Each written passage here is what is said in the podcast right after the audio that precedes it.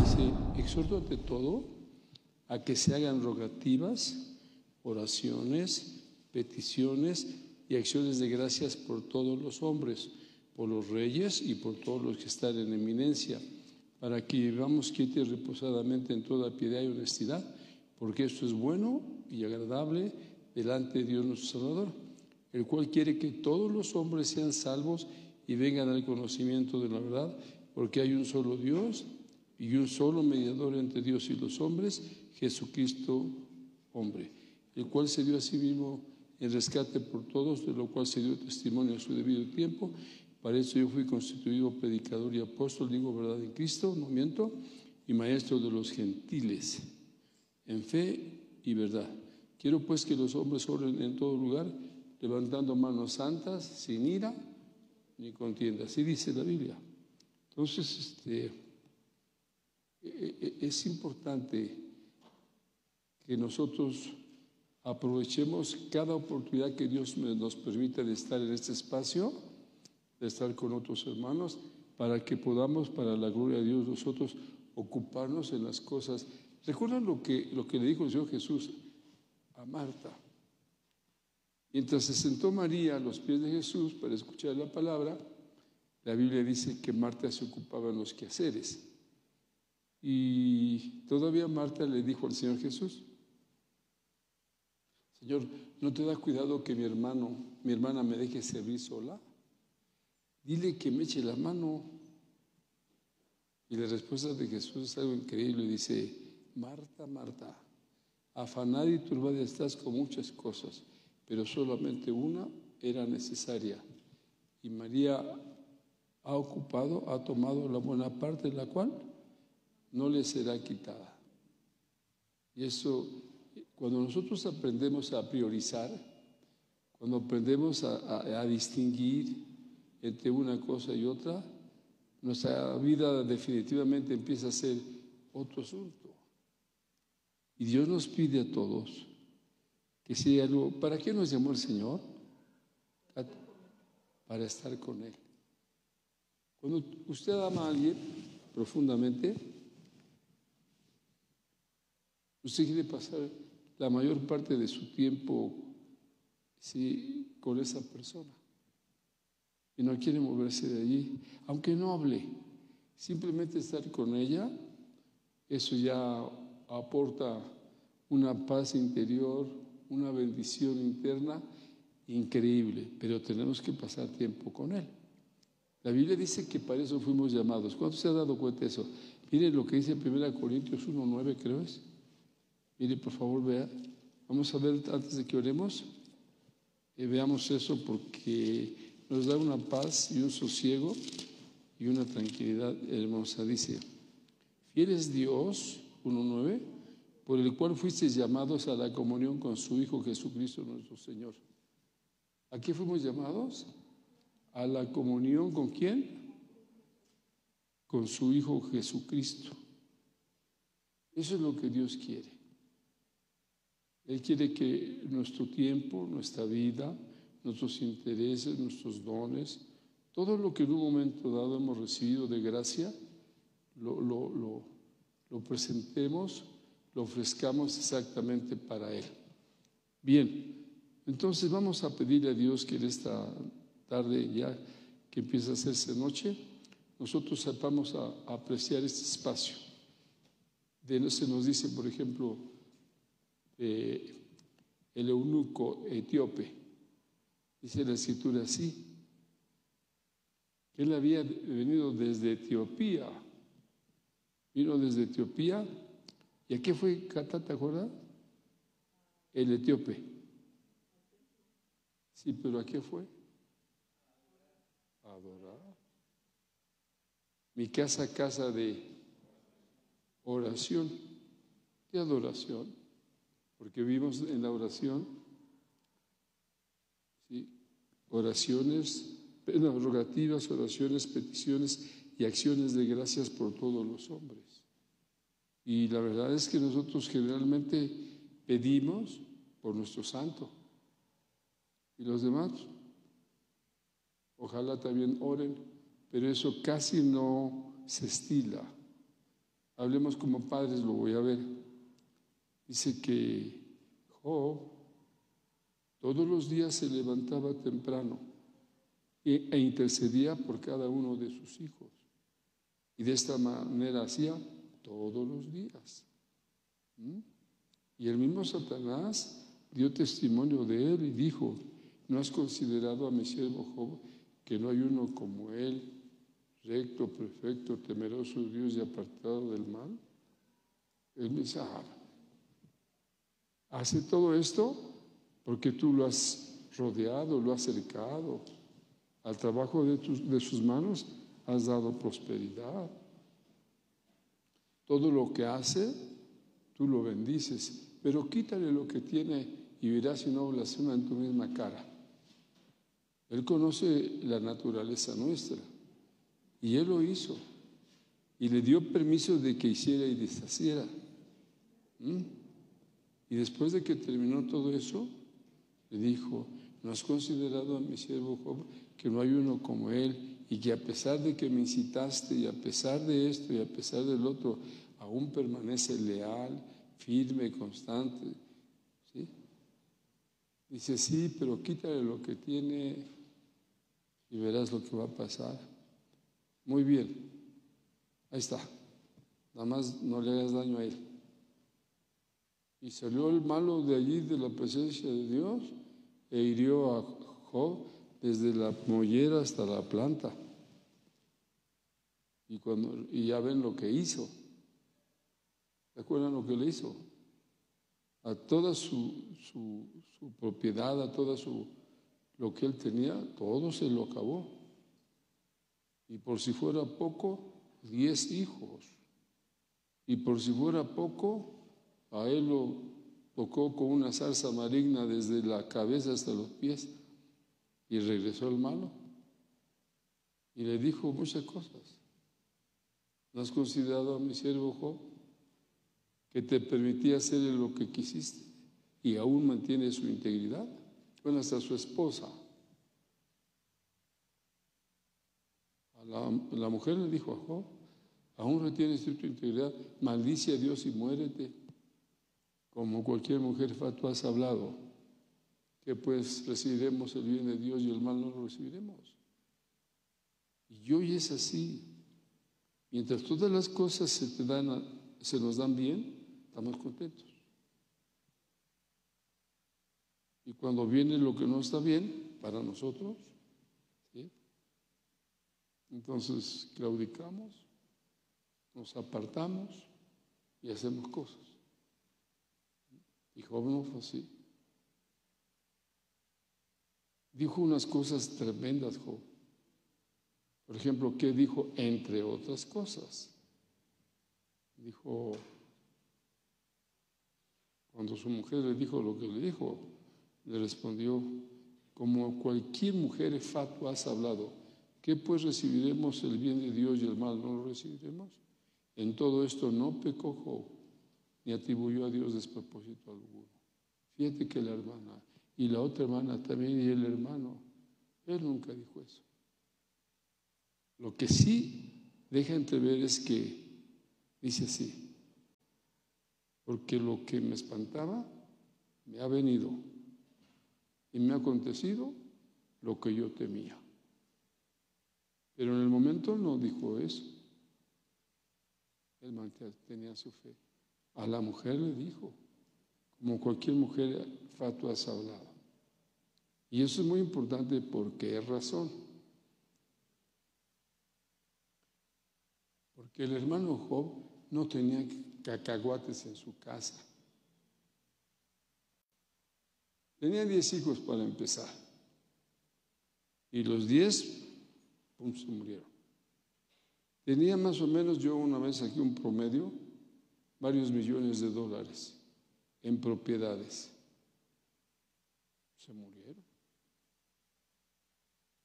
Tenía una esposa que se ve que lo amaba mucho. Y le sugirió ella, ¿por qué no maldices a Dios si te mueres? Y por si fuera poco, sus tres camaradas, sus tres amigos, también se burlaron de él o menospreciaron y se mantuvo. Y por si no fuera suficiente, le agarró una sarna, una roña horrible. ¿sí? Imagínense, ¿dónde no lo tocó? Si es él, si es su familia, si son sus propiedades, si son sus amigos, si es su mujer, a todo. Y sin embargo, él mantuvo su posición. Nosotros muchas veces con una quinta parte, la que quieras, ya decimos chao.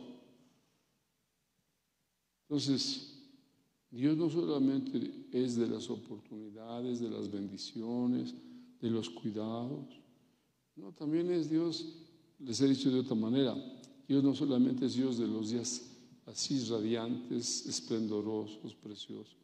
No, también Dios es de los días oscuros, de los días así difíciles, punzantes. Y ese es el punto. Por eso dijo Job, ¿qué pues recibiremos el bien de Dios y el mal no lo recibiremos? Jehová dio, Jehová quitó.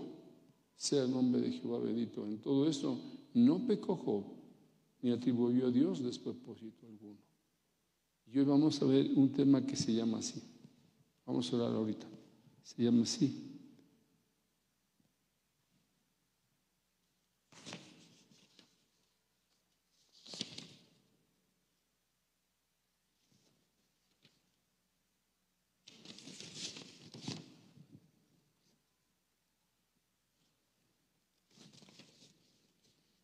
¿Cuáles son las características de los cristianos de la iglesia primitiva. ¿Cómo eran las características de esa gente? Y cuando nosotros leemos, nos sorprendemos, de verdad, ¿eh? ¿Cómo eran ellos y cómo somos nosotros? No existe ninguna comparación. también podemos decir, ¿hay un sacerdote en casa? Y la Biblia dice de manera clara, que el Señor nos ha hecho reyes y sacerdotes y reinaremos para Dios su Padre. Somos reyes para reinar, sacerdotes para interceder.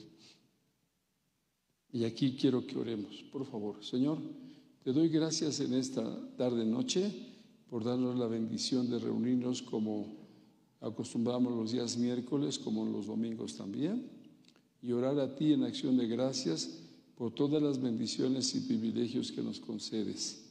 Hoy queremos, Señor, honrarte, bendecirte, exaltarte, darte la honra y debida a tu nombre. Ayúdanos, Señor, a todos, no solamente los que ya están aquí, los que no pueden estar, bendícelos también. Y gracias, Señor, por todo tu bien, por todas tus bendiciones. Muchas gracias. Permite que tu Espíritu Santo como el Maestro por excelencia, nos guíe, nos enseñe, nos canalice. Por favor, Dios. Y gracias. Perdóname cuando no oro como tú quieres que oremos. Perdóname. Por favor, Dios. Muchas gracias porque eres bueno y para siempre es tu misericordia. Muchas gracias, Señor. Permite que a través de tu Espíritu Santo nuestras vidas sean edificadas y nosotros hagamos lo que tú quieres que hagamos. Padre, muchas gracias. A ti la alabanza por siempre. En el nombre de Jesús, muchas gracias. Amén. Bien, vamos a empezar con este tema. Características de, los, de la iglesia o de los cristianos de la iglesia primitiva. Así sin decir nada. ¿Cuáles eran las características más notables, más sobresalientes, eh, más significativas de esa iglesia primitiva. Si lo pueden sustentar con la Biblia, mucho mejor. ¿Cuál era la forma de conducirse de ellos? ¿Cantaban? Sí, cantaban. ¿Oraban? Sí, oraban. Evangelizaban, por supuesto. Pero ¿qué era, qué era lo más notable que ellos decían y hacían? A mí me llama la atención mucho cómo dice la Biblia. Dice, y perseverando unánimes cada día en el templo, oraban juntos con alegría y sencillez de corazón y el Señor añadía cada día los que habían de ser salvos. ¿Mm?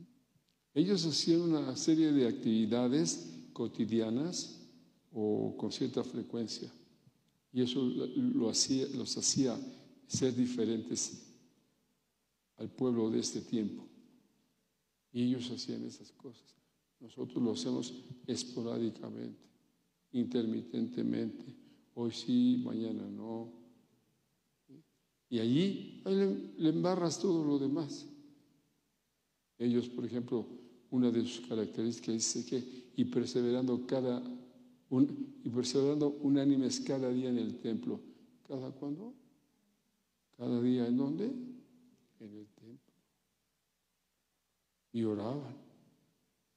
Esa era una característica de esa iglesia, la oración.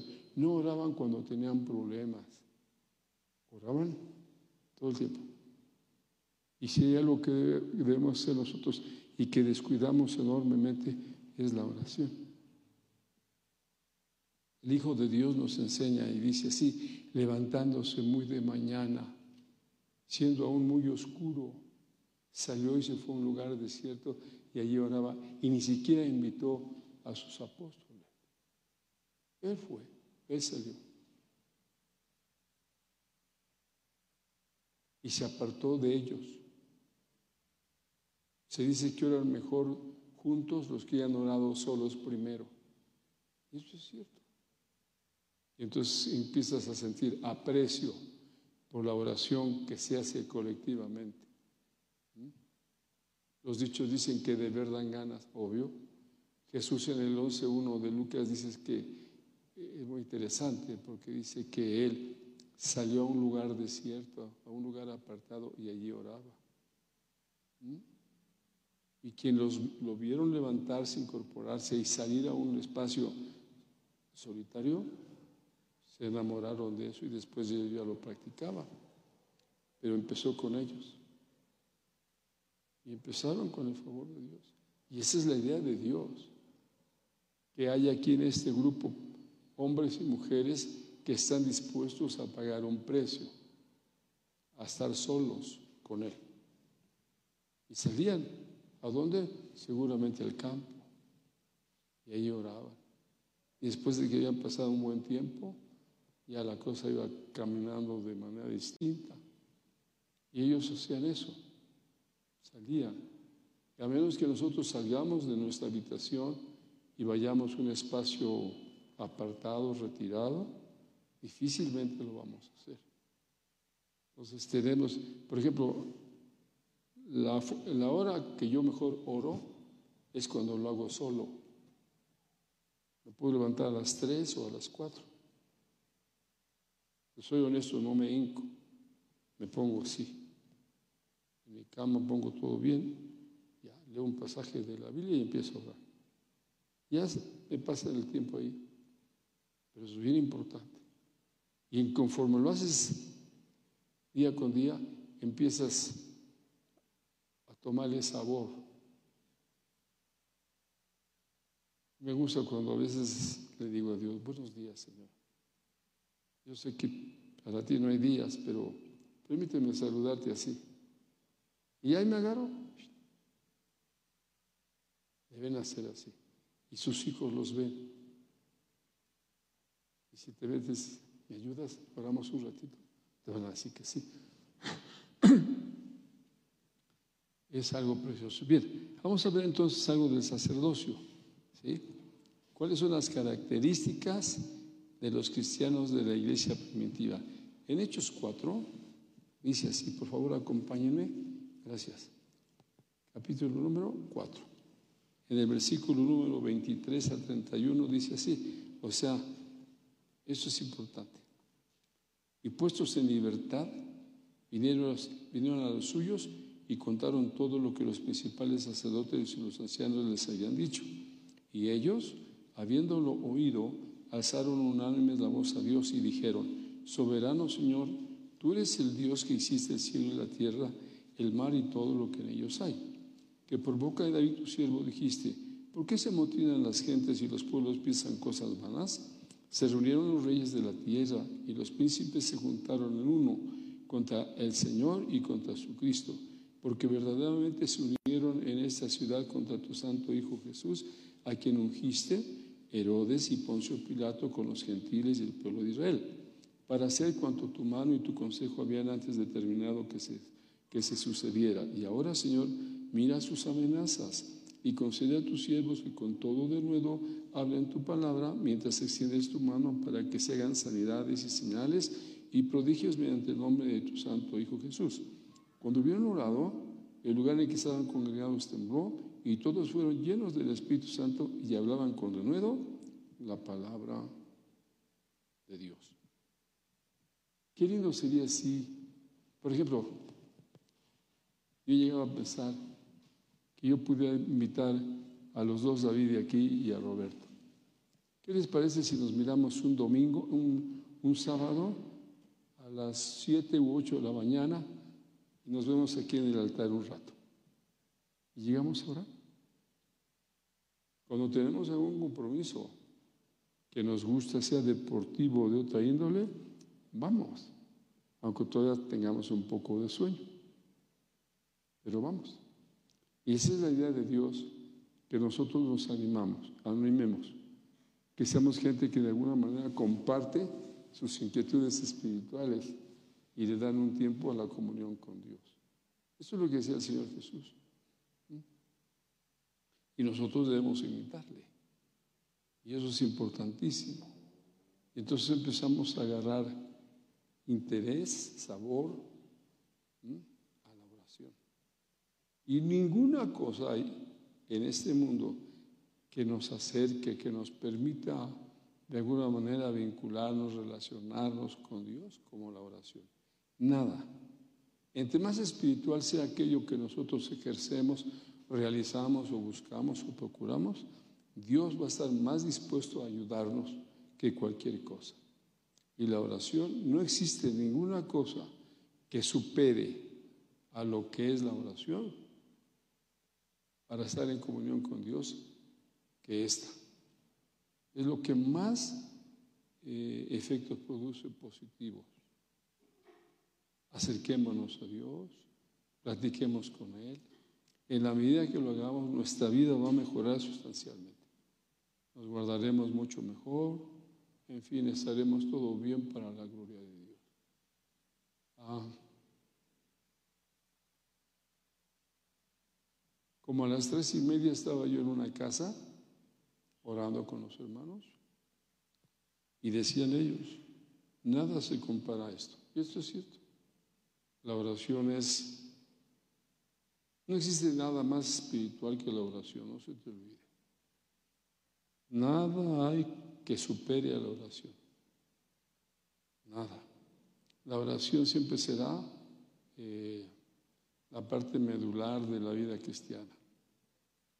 Hagamos todo eso con la ayuda de Dios. Quizás al principio se nos dificulta, quizás al principio nos suceden cosas así que no encontramos del todo eh, motivo, razón o causa para hacerlo. Pero a la medida que nosotros nos identificamos, nos relacionamos con la comunión con Dios, wow, nuestra vida va a mejorar muchísimo. ¿De acuerdo? Bien, entonces vamos a ver lo siguiente, por favor. Y es esto, Es importante, la importancia de este pasaje escritural de Hechos es muy notable ya que en él se relatan algunas características de los cristianos de aquella época. Aquellos hermanos uno, dos, tres, cuatro, cuatro cosas. Uno, se congregaban con propósitos bien definidos. Número uno, se congregaban con propósitos bien definidos. Número dos, echaban mano de un recurso que está al alcance de todos nosotros, la oración. Tercero, tenían vidas llenas del Espíritu Santo. Cuatro, hablaban con denuedo la palabra de Dios fue la razón por la que oraron. ¿Sí? Hablaban con el nuevo la palabra de Dios y esa es la razón por la que ellos oraron. Porque querían predicar, anunciar, compartir la palabra de Dios. Entonces, en el primer punto, se congregaban con propósitos bien definidos. ¿Cuántos de ustedes se acuerdan Un hombre que viajó 1.600 kilómetros para estar en una reunión. ¿Quién era?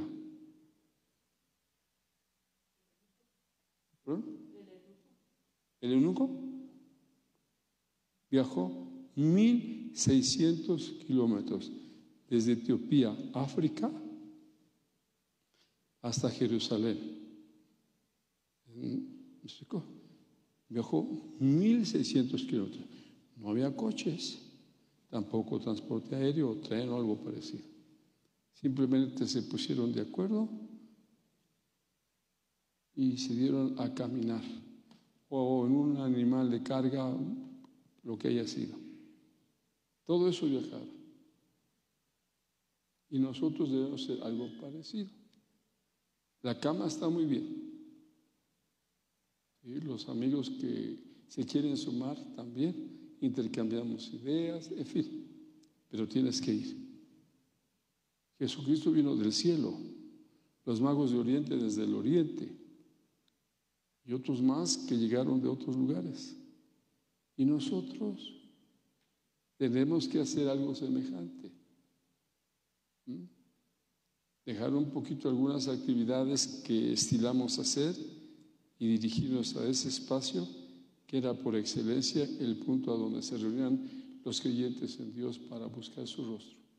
Y eso tenemos que hacer nosotros, priorizar. ¿Mm? Y cuando se prioriza, nada más imagínate, el eunuco regresó por su, dice así, a su rancho por otro camino. Y iba gozoso, contento, feliz, iba así. Los magos de Oriente, la mismísima situación. Llegaron y cuando regresaron, por otro camino. Y cuando estemos en comunión con Dios, vamos a ir por otro camino.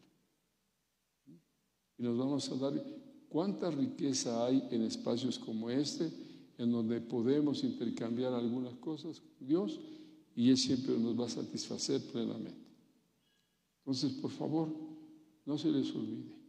Venimos a este lugar, sí, qué bueno, ya te vi. Enhorabuena, pero que te vea Dios. Y vas a ver lo que va a suceder cuando Él te ve. Maravilloso. Siempre es así. Pues entonces, el eunuco, dice la escritura, fue para alabar y adorar a Dios como ese hombre. Lo dice la Biblia en el Hechos 8, 27. Anótenlo nada más, luego en su casa lo cotejan. Salmo 95 del 1 al 7 y el Salmo 100 del 1 al 5. Tres citas. Hechos 8, 27, Salmo 95 del 1 al 7 y Salmo 100 del 1 al 5. Para eso primordialmente fue el eunuco, pero también para escuchar la palabra de Dios como lo hizo Cornelio y Lidia en Hechos 10, 33, Hechos 16, 13 al 15. Ahí nos dice, cuando Cornelio le dijo a, Pedro, mire cómo le dijo, es una cosa preciosa, le dice, entonces, porque e, eso es algo que nosotros debemos con el favor de Dios de tener muy claro. Así que luego envié por ti, dice el capítulo 10, el verso 33 de los Hechos envié por ti y tú has hecho bien en venir. Ahora pues, todos nosotros estamos aquí en la presencia de Dios para oír todo lo que Dios te ha mandado. ¿Te das cuenta? Aquí aparece varias veces una palabra que conviene que meditemos un poquito. Así que luego envié por ti. Y tú has hecho bien en venir. Ahora pues, todos nosotros estamos aquí en la presencia de Dios. Ahora, aquí hay mucha enseñanza en este solo pasaje. Dice, todos nosotros, no nada más yo. Está mi esposa, están mis hijos, mis hermanos en Cristo. Estamos aquí en la presencia de Dios. Y cuando hablamos esto de la presencia de Dios, habrá que entender muy bien qué se nos quiere decir los hombres y mujeres que estuvieron en la presencia de Dios dicen cosas increíblemente maravillosas para oír todo lo que Dios te ha mandado. No algunas cosas. Debe ser todo lo que Dios te ha mandado. Y esta gente así fue, hermanos. Esta gente permitió, y eso es importante, que todos estuvieran allí con una actitud que motivaba e inspiraba a los demás. Estaban todos allí con una finalidad, para escuchar la palabra de Dios, porque estaban en la presencia de Dios. Bueno, ahí vemos esto como, como segundo punto. Se congregaban con propósitos bien definidos. ¿Para qué se congregaron en el templo el eunuco? Para oír, alabar y adorar a Dios. ¿Para qué se congregó Cornelio y Lidia? Para oír la palabra de Dios. El 3. Nosotros debemos hacer lo mismo cada vez que nos reunamos, adorar y escuchar. Oímos allí al Maestro, al Señor. Y esto es sumamente importante. La segunda cosa, primero se congregaban con propósitos bien definidos. Segundo, echaban mano del recurso que está al alcance de todos. ¿Cuál es? La oración. Los apóstoles habían sido intimidados y amenazados. Con cuidadito con que vuelvan a hablar de esto. A ellos no les importó. Ellos echaron a ese recurso la oración. El Señor Jesucristo les había advertido esto repetidas veces. En Lucas 12, recordarán el verso 11 y 12, está sencillo aprendérselo. Lucas 12, 11 y 12. Fíjense cómo, cómo, cómo, cómo dice ahí la Biblia, el versículo 11 y el versículo 12 de, de, de, este, esta, de, esta, porción escritural. Mire cómo dice el 12, 11, 12. Dice, escuche por favor. Dice, cuando os trajeren a las sinagogas y ante los magistrados y las autoridades, no os preocupéis por cómo o qué habréis de responder o qué habréis de decir, porque el Espíritu Santo os enseñará en la misma hora lo que debáis decir. Fíjese qué lindo, bendito sea Dios, porque aquí Dios mismo nos anima a través de la persona de su Hijo muy amado a los cielos, que no nos, da, nos, dé miedo hablarle a esa gente. Y aquí dice precioso, cuando los, os trajeren a las sinagogas y ante los magistrados y las autoridades, no os preocupéis por cómo o qué habréis de responder y qué habréis de decir, porque el Espíritu Santo os enseñará en la misma hora lo que debéis decir. Y esto es algo que nosotros debemos de saber. Los discípulos no tenían por qué luchar solos. Dios estaba listo para ayudarles. Se pusieron de acuerdo y alzaron unánimes la voz a Dios. Mire cómo lo dice en Lucas 18, 19. Esto es algo que nosotros no debemos soslayar, tener en poco y no, no notarlo con toda solicitud. Fíjese, otra vez os digo que si dos de vosotros se pusieren de acuerdo en la tierra acerca de cualquiera cosa que pidieren, les será hecho por mi Padre que está en los cielos. Precioso. Esto lo dice Jesús y Jesucristo no miente. Él lo que dice, Él lo cumple para la gloria de su nombre. La importancia de recordar lo que el Señor nos dice en Juan 2, 17 y 22. Fíjese cómo dice aquí el Señor Jesús a, a los suyos de forma muy especial y ojalá nosotros lo entendamos bien esto para la gloria de Dios. Mire lo que dice el 2.17 de Juan. Entonces se acordaron sus discípulos que está escrito, el celo de tu casa me consume. Cuando estemos aquí, quien sea, debemos de sentir celo por las cosas de Dios, que no le falten al respeto a un espacio así, porque aquí está Dios. Y si nosotros creemos eso, que Él está aquí, nuestra postura, nuestra posición, nuestra actitud debe ser de lo mejor. Y aquí está, el celo de tu casa, Dios es celoso, Jesucristo es celoso, el Espíritu Santo es celoso. Así dice la Biblia. Por ejemplo, dice, el celo de tu casa me consume. Pero también dice la Biblia, y eso no debemos olvidarlo. ¿O ignoráis que el Espíritu que Él ha hecho morar en nosotros nos anhela celosamente? Tú tienes que tener celos por la casa de Dios. Debe ser una mujer, un hombre, que cualquier falta de respeto, cualquier actitud e-, equívoca que se pueda operar o dar aquí, es algo que a Dios no le agrada. Debemos ser personas que con el favor de Dios busquemos en todos los sentidos que todo lo que se haga aquí glorifique a Dios. Que todo lo que en ese, espacio se realice sea lo que trae honor y honra a Dios. Y eso la, la Biblia dice, mas Jehová está en su santo templo, calle delante de él toda la tierra. Mi santuario tendréis en reverencia, yo Jehová. Siempre nos está haciendo un recordatorio que Dios es un Dios que no permite que nosotros eh, nos conduzcamos o manejemos de una manera muy descuidada. No, tenemos que ver. Fíjate, fíjese, una vez le ofrecieron los dos hijos de Aarón, le ofrecieron un canto a Dios. Era un canto extraño. Y nada más salió fuego de allí y los consumió a los dos. Dios es un Dios así, celoso, que le gusta que hagamos las cosas todos bien. Bueno, ojo, una tercera cosa que, es importante. Echaban mano de los recursos que están en la oración. El Señor Jesucristo lo había repetido. Los discípulos no tenían por qué luchar solo. Dios estaba listo para ayudarles. Se pusieron de acuerdo y alzaron unánimes la voz a Dios. La importancia de recordar lo que el Señor Jesús nos dice en Juan 2, el verso 17 y 22. Ya vivimos el 10, 17, el 22 dice así. Y es interesante, por tanto, cuando resucitó de entre los muertos, sus discípulos se acordaron que había dicho esto y creyeron la escritura y la palabra que Jesús había dicho. Eso no lo olvidemos. Los discípulos no tenían por qué luchar solo.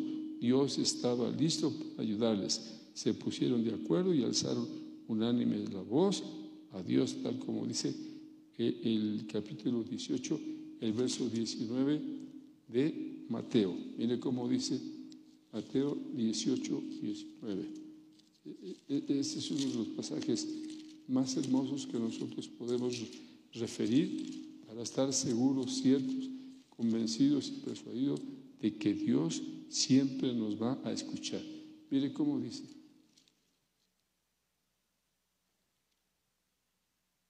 Otra vez os digo que si dos de vosotros os pusieren de acuerdo en la tierra acerca de cualquier cosa que pidieren, les será hecho por mi Padre que está en los cielos.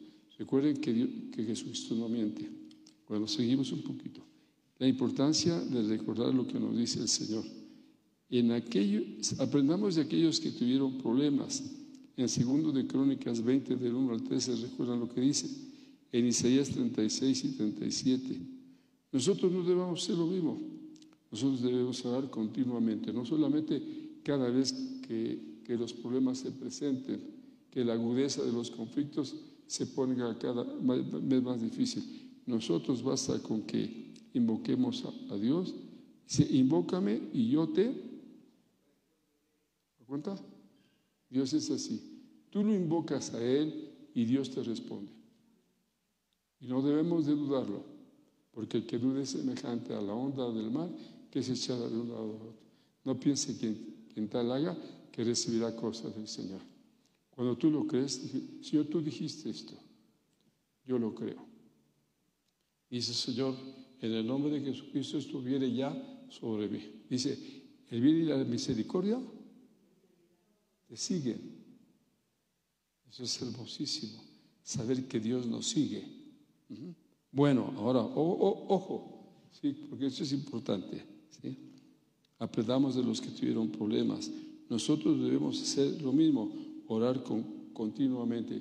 También le refirió Jesús una parábola sobre la necesidad de orar siempre y no desmayar. Sigue, sigue, no desistas. Dios está con nosotros. Él lo ha prometido y Él lo va a hacer. Tercer cosa, tenían vidas llenas del Espíritu Santo. Para ellos el Espíritu Santo era una necesidad y la fuente y el origen de todo bien, de todo su bien. Carecían de recursos, no tenían plata ni oro. Les pidió el tullido, el paralítico, que le diera limosna. Y dijo Pedro, no, no tengo plata ni tengo oro, pero lo que tengo te lo voy a dar. En el nombre de Jesucristo, levántate y anda. Entonces Dios tiene cosas de mucho más valor, mucho más trascendentales, mucho más importantes para todos nosotros. Esto no es exclusivo de uno o de dos. A todos se nos da.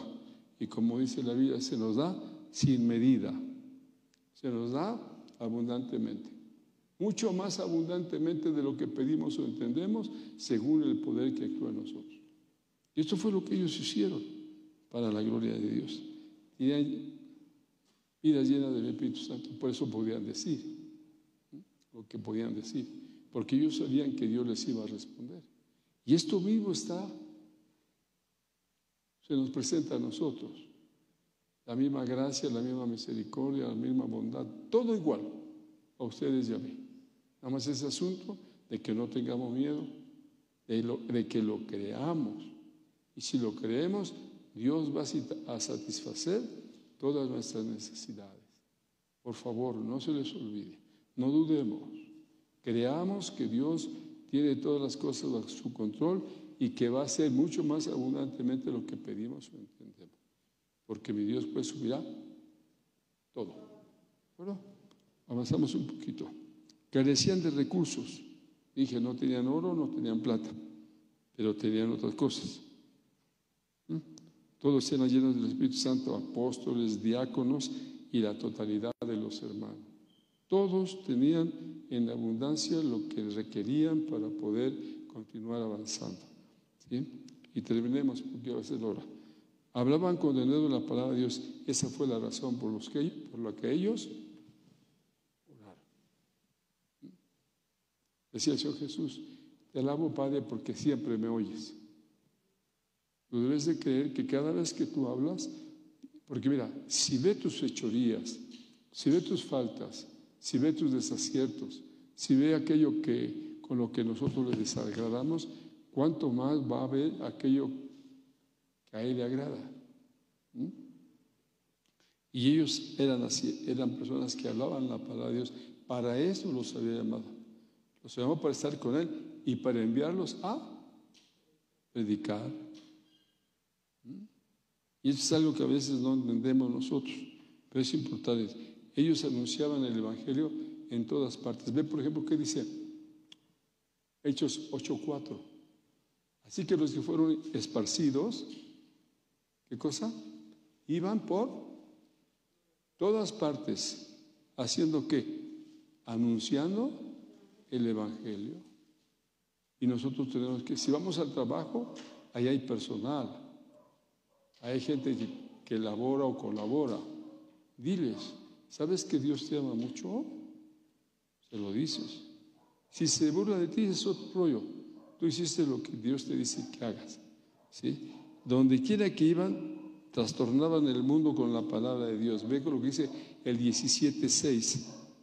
Ve por favor, Hechos 17.6. Y cuando tú ves Hechos 17.6, te sorprendes con lo que el Señor te dice. Cuando lees Dice la escritura, he manifestado tu nombre a los hombres que del mundo me diste. Tuyos serán y me los diste. Y han guardado tu palabra. Fíjate qué hermoso. Están cumpliendo. La gente está aceptando el mensaje del Evangelio. Y aquí lo vemos. Dice, he manifestado tu nombre a los hombres que del mundo me diste. Tuyos eran y me los diste y han guardado tu palabra. Vamos a terminar. Donde quiera que iban, trastornaban el mundo con la palabra de Dios. Por esta causa impactaron y ganaron para Cristo el mundo en que les tocó vivir. Pregunta, ¿compartimos nosotros el Evangelio? ¿Trastornamos al mundo que nos rodea? ¿O el mundo nos trastorna a nosotros? Nos pone de cabeza. Aquí la idea es esta ustedes y yo, donde quiera que vayamos, hablemos las cosas de Dios. ¿Va a haber el bullying? Sí. ¿Te van a hacer? Sí. Pero también en el cielo van a glorificar a Dios por lo que estás haciendo. Entonces, pongan ustedes en la balanza las dos cosas y digan por cuál se pronuncia.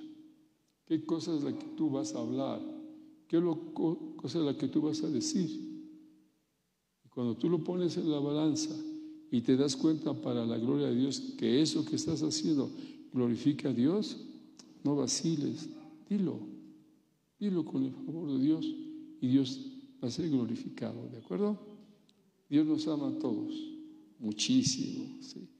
Que siempre que vengamos, nos reunamos, nos congreguemos con propósitos bien definidos. Yo voy a dar testimonio de ti. Fíjese, por ejemplo, en la Biblia habla del Antiguo Testamento de cuatro leprosos. ¿Cuántos se acuerdan? Aunque no se lo sepa muy bien, cuatro leprosos. ¿Cuántos?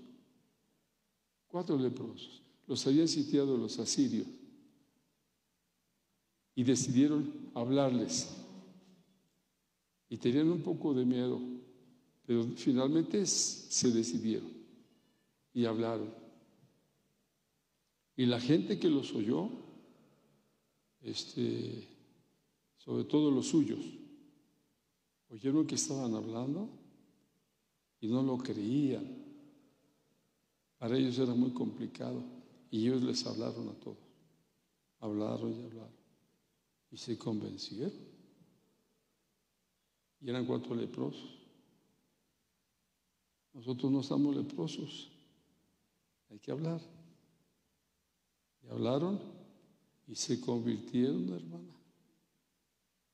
Porque no eres tú.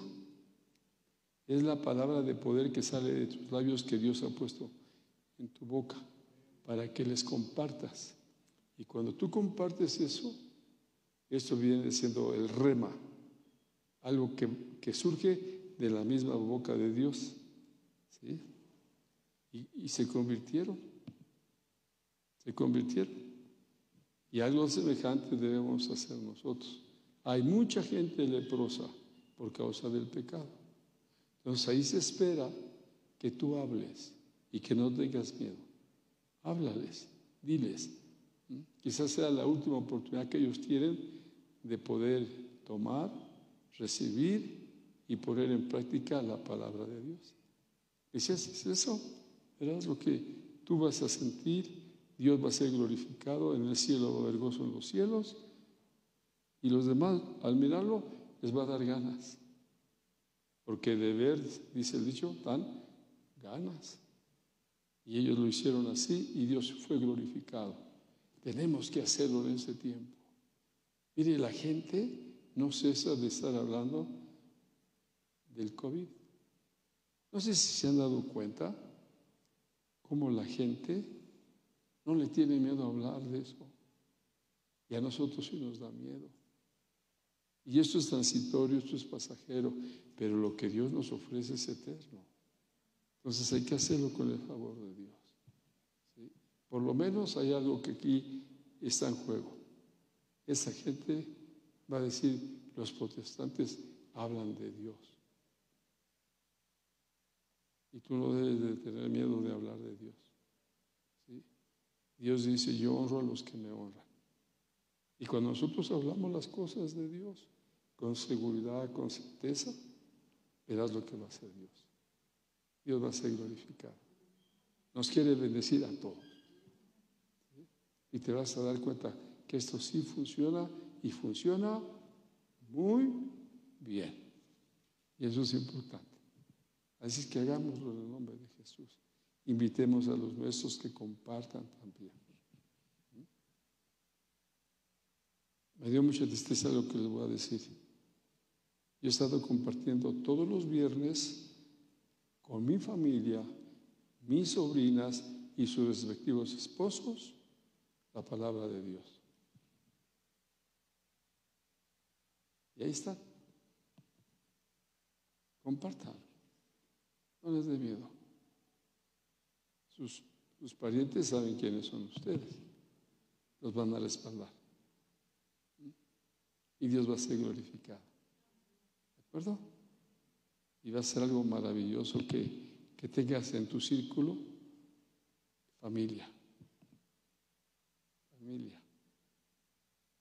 Y cuando los ves rendirse al Señor, te va a llenar de, una alegría inmensa. Y Dios está aquí para ayudarnos. Y sabe tu corazón. Sabe lo que estás pensando que vas a hacer. Y animas así a tu familia y verás lo que va a pasar. ¿De acuerdo? Oramos. Soy a la hora. Señor, gracias te damos en esta tarde noche por darnos la bendición de poder compartir tu palabra. Permite que tu Espíritu Santo que es la fuente de poder, de bendición, de ayuda, nos guía a todos. Que no tengamos ningún temor, por el contrario, Señor, tomemos lo que nos corresponde para poder compartir tu palabra. Bendice a todos. Quizás no pueda yo mencionar a cada uno de ellos, pero los que están, dales tu santa bendición. Y gracias por este honor y privilegio que nos otorgas. Nos vamos a retirar en unos momentos. Queda con los que van a quedar, ve con los que vamos y que tú seas glorificado en todo. Gracias, Señor, por los que están aquí. Gracias por hermano José. Gracias, Señor, por el hermano eh, David eh, Sosa, por hermano David Valdivia. Por, te, suplico que bendiga, Señor, a Memito, a su esposa, mi hermana Cata. Tómalos en tus manos. Gracias también, Señor, por mi hermano, eh, por cada uno de los que están aquí, hermanos y hermanas. Tu bendición, dales en todo momento. Al hermano José, bendícelo. Por favor, dale de tu gracia y ayúdanos a todos a perseverar firmes en la fe, en ti, en esta bendita esperanza. Muchas gracias, Padre querido, por cada hermana, por favor, bendícela, cata, tómala en tus manos, dale de tu gracia, dale tu bendición a todos y ayúdanos a perseverar firmes, a no desmayar. Por favor, en el nombre de tu Hijo Jesucristo te lo pido. Y cuando nos retiremos, lleva a cada uno con tu bendición hasta casa. Por favor, ayúdanos y gracias por tan enorme privilegio que nos concedes. Muchas gracias, Señor. A ti la gloria por siempre y para siempre, en el nombre de Jesús. Gracias. Queda con mi hermana Trini. Ve con los demás hermanos hasta donde eh, deban llegar. Dales tu bendición y ayúdanos a perseverar a todos. En Cristo Jesús te lo pido. Por Él te doy gracias. Como siempre al despedirnos, tu amor, Padre querido, la gracia de tu Hijo Jesucristo y la comunión con tu Espíritu Santo sea con todos, desde ahora y para siempre. Y el pueblo del Señor dice, y ahora, Señor, que estamos por retirarnos, llevas a todo el mundo hasta su casa, que encuentren a los suyos con tu bendición, a todos. Y gracias por este privilegio. Como siempre al despedirnos, Señor, que tu amor, Padre querido, la gracia de tu Hijo Jesucristo, y la comunión con tu Espíritu Santo sea con todos, desde ahora y para siempre. Y el pueblo del Señor dice, fuerte, amén. Les recordamos que nos pueden seguir a través de nuestra página de Facebook, Iglesia Centro Familiar Cristiano Poco de donde encontrarán contenido nuevo todos los días, además de disfrutar de las bendiciones de las predicas dominicales en vivo a las 6 de la mañana y las clases bíblicas los miércoles a las 7 de la noche. No se pierdan las bendiciones que Dios tiene para ustedes. Los esperamos.